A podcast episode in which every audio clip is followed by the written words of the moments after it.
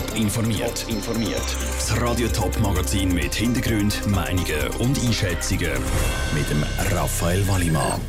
Was Marketing-Experten vom neuen Bundesratsviertel halten und welche politischen Themen im neuen Jahr im Sendegebiet für Gesprächsstoff sorgen, das sind zwei von den Themen im Top informiert.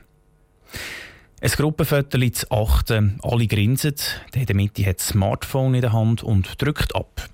Tönt nach einem ganz alltäglichen Gruppenfoto für Touristen oder Jugendliche. Jetzt präsentiert sich aber unsere Landesregierung so. Passt das wirklich?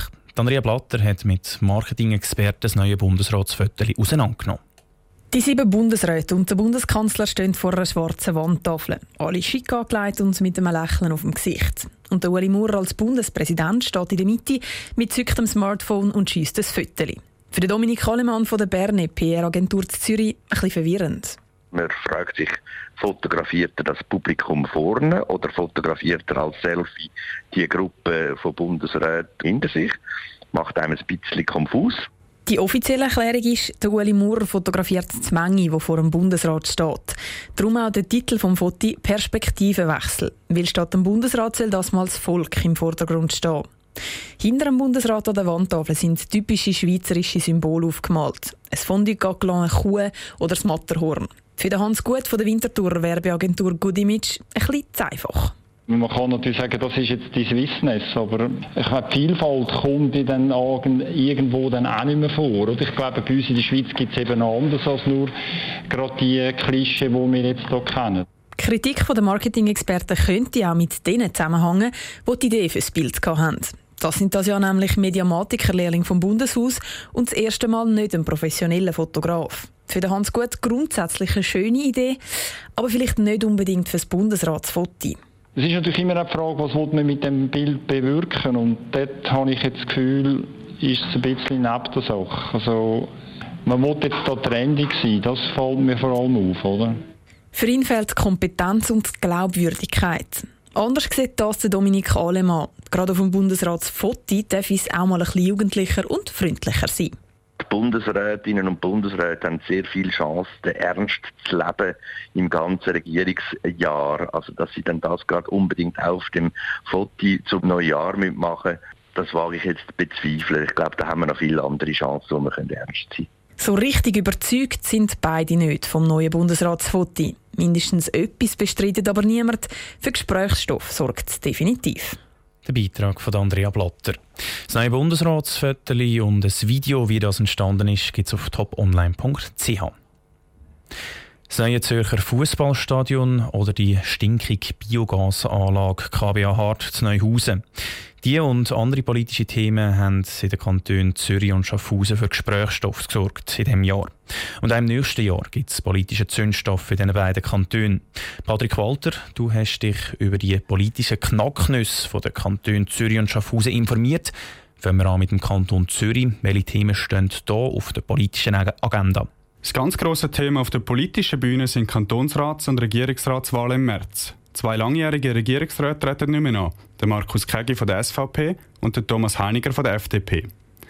Die SVP will ihren frei gewordenen Sitz mit der Nathalie Rickli verteidigen. Für die FDP geht der Kantonsrat Thomas Vogel ins Rennen. Die Grünen versuchen, den Sitz zurückzuerobern, was 2015 die CVP verloren haben. Aber BDP, GLP, EVP, EDU und AL haben alle auch einen Kandidat aufgestellt. Und wie sieht es im Kanton Schaffhausen aus? Was sorgt dort 2019 für Schlagzeilen? Im Kanton Schaffhausen bewegt die Angelegenheit um die Schulzahnklinik auch im nächsten Jahr die Politik. Die Parlamentarische Untersuchungskommission setzt ihre Arbeit fort und dürfte die ersten Ergebnisse präsentieren.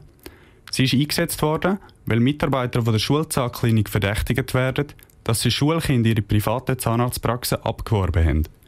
Der Regierungspräsident Christian Amsler wird als Chef vom Erziehungsdepartement kritisiert, seine Aufsichtspflichten nicht wahrgenommen zu haben. Gleichzeitig werden aber die Schaffhausen auch Stimmen laut, die politische Intrigen gegen den FDP-Regierungsrat Christian Amster vermutet.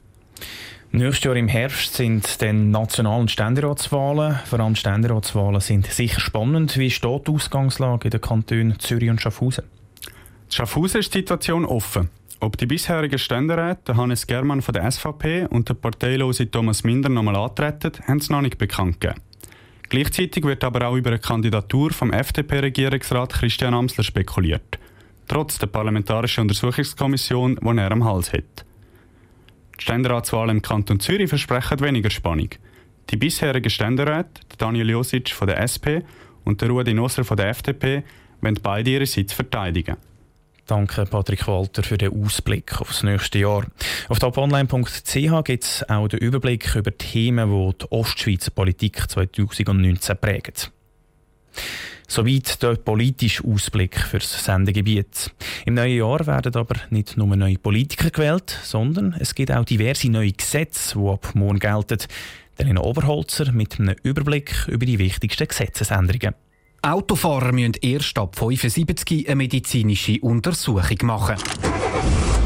Im alten Jahr haben sie schon ab 70 jedes zweite Jahr müssen zum Doktor gehen, um sich medizinisch abklären zu lassen.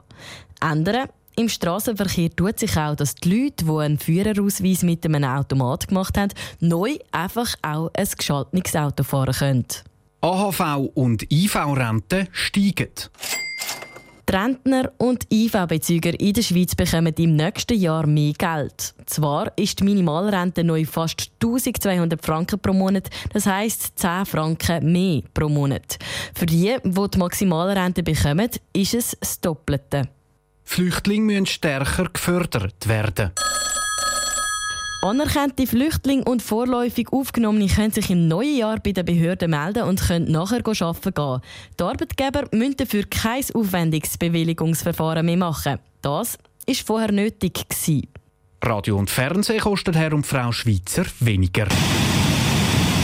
Fernsehen und das Radio hören kommt für die meisten Leute günstiger. Ab nächstes Jahr zieht die Firma Seraphe die Rechnung ein.